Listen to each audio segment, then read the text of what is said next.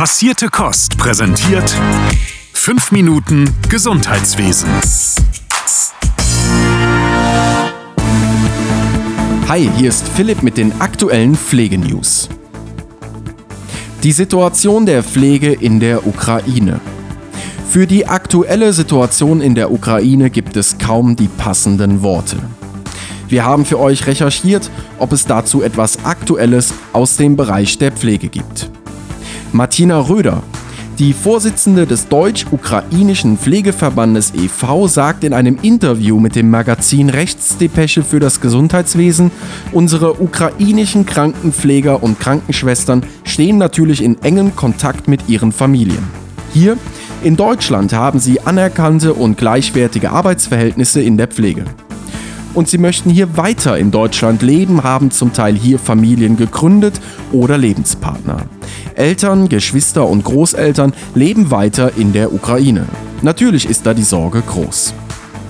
Sie möchte als Vorsitzende des Verbandes betonen, dass aktuell alle Gedanken nicht nur bei den hier tätigen ukrainischen Pflegefachkräften in Deutschland sind, sondern grundsätzlich auch bei den Menschen in der Ukraine, bei den Freunden in der Ukraine und bei allen Menschen, die dieser Aggression gegenüberstehen.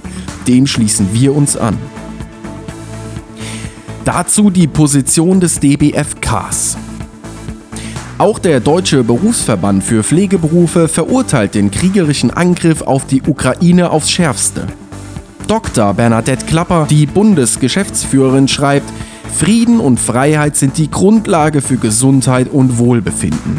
Krieg wirkt sich verheerend aus, verursacht großes Leid und Gesundheitsschäden, die viele Jahre andauern und bis in die folgende Generation wirken. Wenn ihr da draußen für die Ukraine spenden mögt, haben wir euch die Kontodaten des Spendenkontos der Notfallhilfe für die Ukraine von der ARD zusammen mit Bündnis Entwicklung hilft und Aktion Deutschland hilft in die Shownotes geschrieben. Psychiatrische Pflege. Hochbelastet und wenig beachtet. Damit muss Schluss sein. Bei der Recherche auf der Seite des DBFKs sind wir auf die Meldungen gestoßen, dass psychiatrisch Pflegende oft bei den Bonuszahlungen nicht berücksichtigt werden. Und auch die schlechte Situation auf den Stationen würde in der Pandemie mehr als deutlich werden, so der DBFK.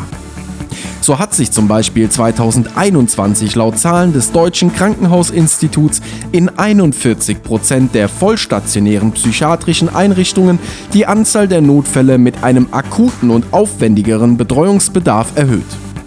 Ausgesetzte Leistungen von Tageskliniken und Tagesstätten mussten insbesondere von psychiatrisch Pflegenden in der ambulanten Versorgung kompensiert werden.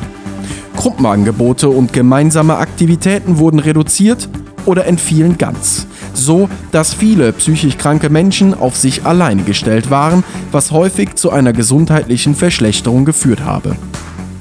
Zu den noch nicht abschätzbaren Pandemiefolgen gehören insbesondere Angststörungen, Panikattacken, Depressionen und posttraumatische Belastungsstörungen bei schon jetzt massiver Überlastung der Hilfesysteme.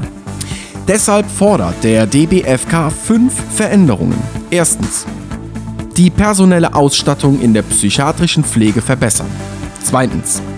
Die Expertise der psychiatrisch Pflegenden in die politischen Entscheidungen einbinden. Drittens den psychiatrisch Pflegenden erweiterte Verantwortungsbereiche zusprechen und Telepflege möglich machen. Viertens. Versorgungslücken schließen und Angebote weiterentwickeln. Fünftens. Psychiatrisch Pflegende entsprechend anerkennen. Pflegenotstand. In diesen Städten ist der Personalmangel am größten. Nicht nur der Personalmangel auf psychiatrischen Stationen ist ein Problem, sondern bekanntlich auch in vielen anderen Bereichen. Eine aktuelle Analyse des Jobportals Indeed gibt nun lokale Einblicke über die Entwicklung der Pflege seit Pandemiebeginn, die aktuelle Nachfrage sowie den Bedarf im Vergleich mit anderen Berufsgruppen. Deutschlandweit werden demnach rund 40.000 neue Stellen pro Monat ausgeschrieben. Jede vierte davon blieb im vergangenen Jahr länger als zwei Monate unbesetzt. Mit 2390 neuen Pflegestellen pro Monat steht Berlin deutlich an der Spitze. Dahinter folgen Hamburg mit rund 1400 neuen offenen Stellen pro Monat und München mit knapp 1200 Stellenangeboten für Pflegekräfte, die jeden Monat auf Indeed ausgeschrieben werden. Vergleicht man nun den Anstieg der Pflegestellen seit Beginn der Corona-Pandemie, zeigt sich, dass sich der Pflegenotstand in vielen Städten deutlich verstärkt hat. Eine unschöne Zahl. Jede zehnte Stellenausschreibung in Schwerin entfällt auf die Pflege.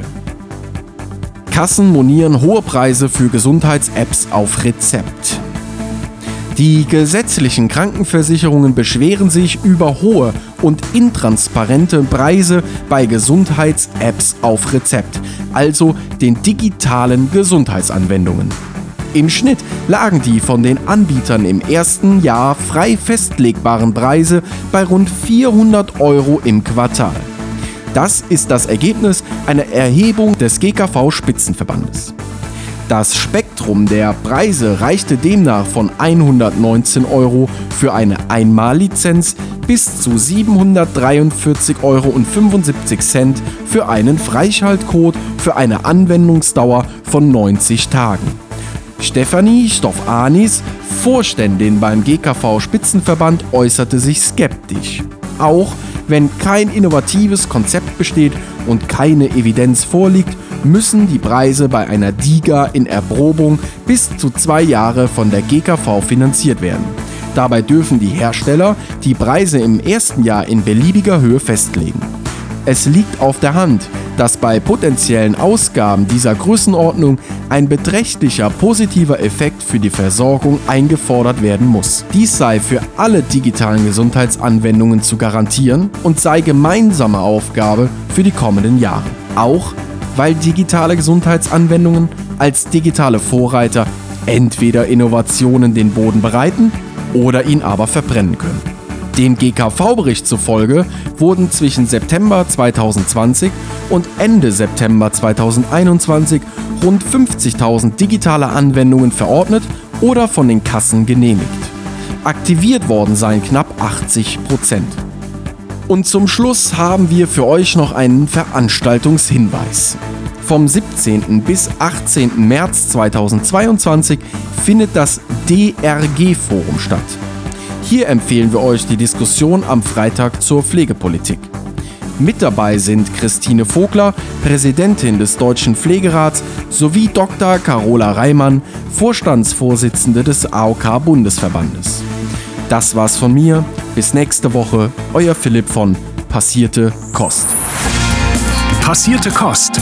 Pflegethemen mundgerecht angereicht. Ein Podcast von Noventi Care.